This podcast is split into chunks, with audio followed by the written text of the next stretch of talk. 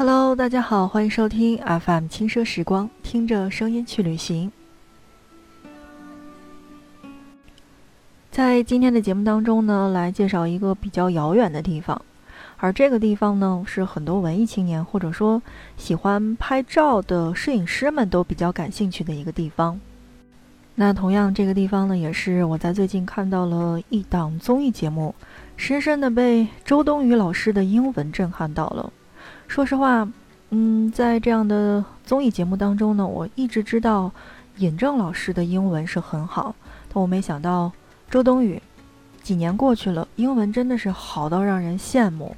所以在今天的节目当中，我们来介绍到的地方是他们在节目当中所呈现到的地方，这个地方叫做冰岛。从地质结构上来讲。冰岛地处美洲板块与欧洲板块的交界处，从地理位置上来讲，它位于欧洲的最西端，是北大西洋上的一座孤独岛屿。除了最北部的格里姆塞岛之外，冰岛的其他部分均在北极圈以南。高纬度的冰岛本应该十分的寒冷，但因为北大西洋暖流的作用，使其气温。比人们想象当中的冰雪世界要温和得多。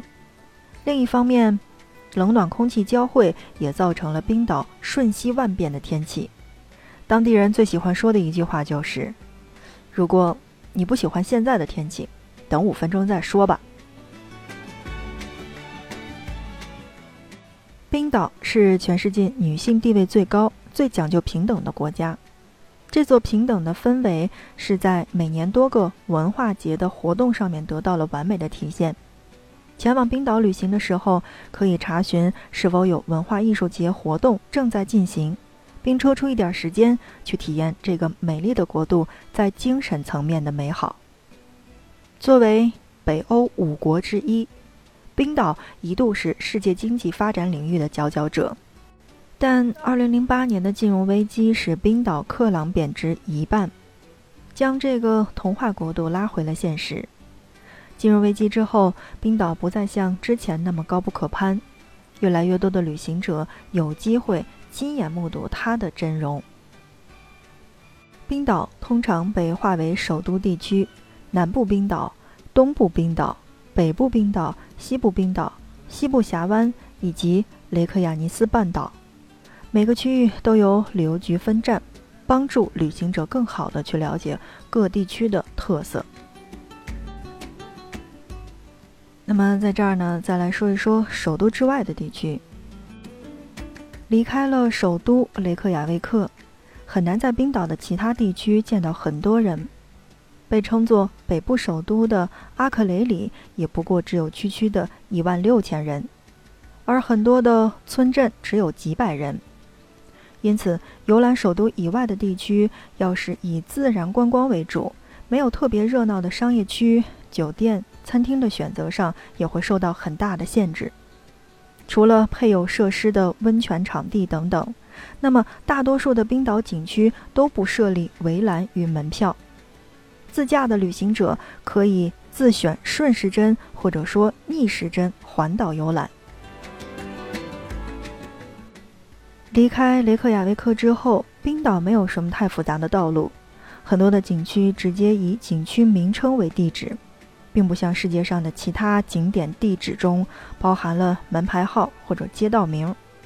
在 GPS 上输入目的地的时候，如果要前往的是某景点，可以选择 Points of Interest，那么再输入景点名称就可以了。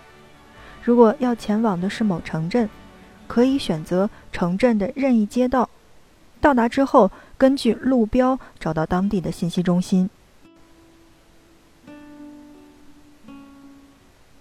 好的，正在收听到的是 FM 轻奢时光，听着声音去旅行。这一期的节目当中，我们来介绍冰岛。接下来的时间，让我们一起了解冰岛当地人的生活。人口少，城市小，社会结构层级低。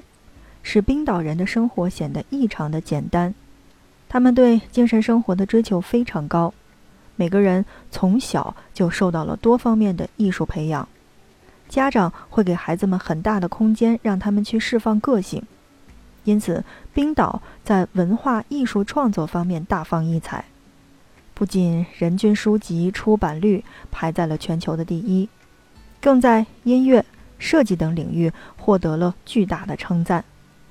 很多的冰岛人都说，也许是因为冬季寒冷而漫长，不适宜户外活动，所以大家把大把的时间放在了家中创作，再加上极致的自然风光带来的灵感。才让冰岛的艺术文化独树一帜。冰岛人在思想方面上也是前卫开放的，常常走在时代的前端。比如，在2015年3月，为进一步推进男女平等而进行的 Free the Nipple 运动上，许多女性脱光上衣去上街游行，表明女性的身体不应该被贴上不雅的标签儿。如果男人可以裸露肌肤，女性也一样是可以的。当你在游览过程当中遇到此类的活动时，千万不要大惊小怪，更不可指指点点。任何支持不平等的言论，无论是对女性，还是对更多的群体来说，那么都不会被冰岛人所接受。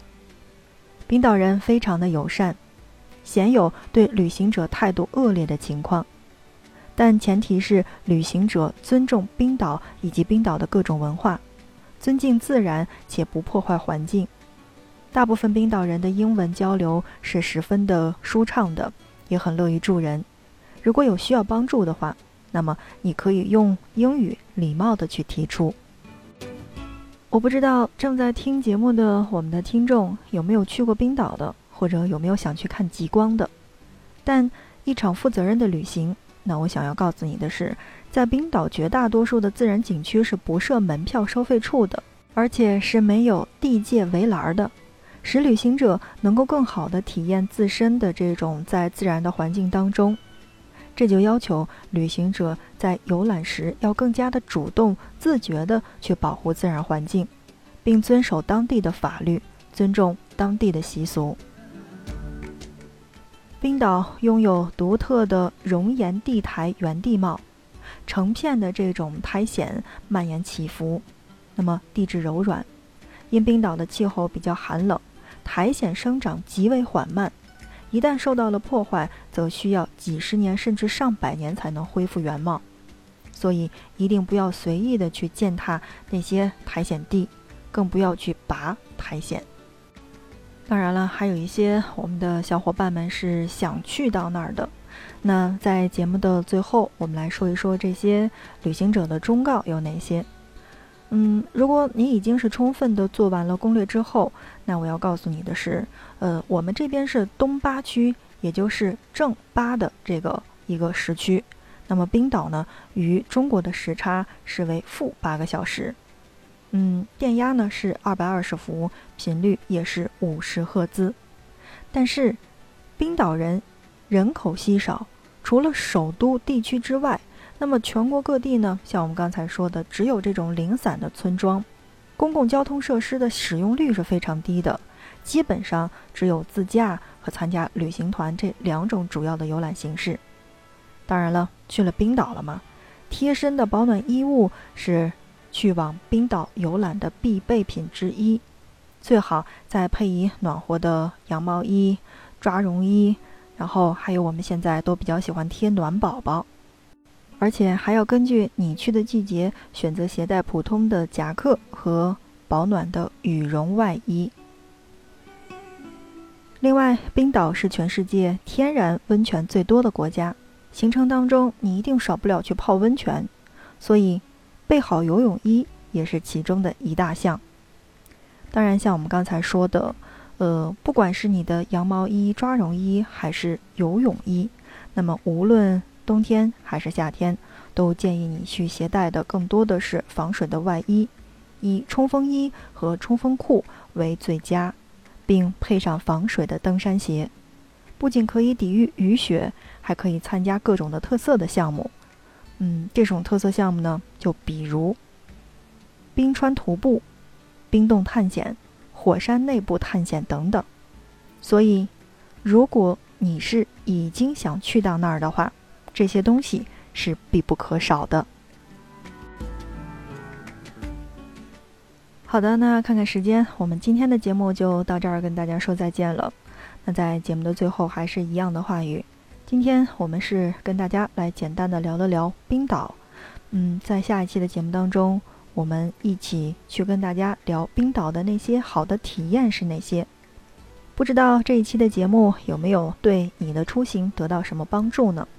那如果你也是去过冰岛的小伙伴的话，那不妨跟我们来一起聊一聊。冰岛上你的所见所闻。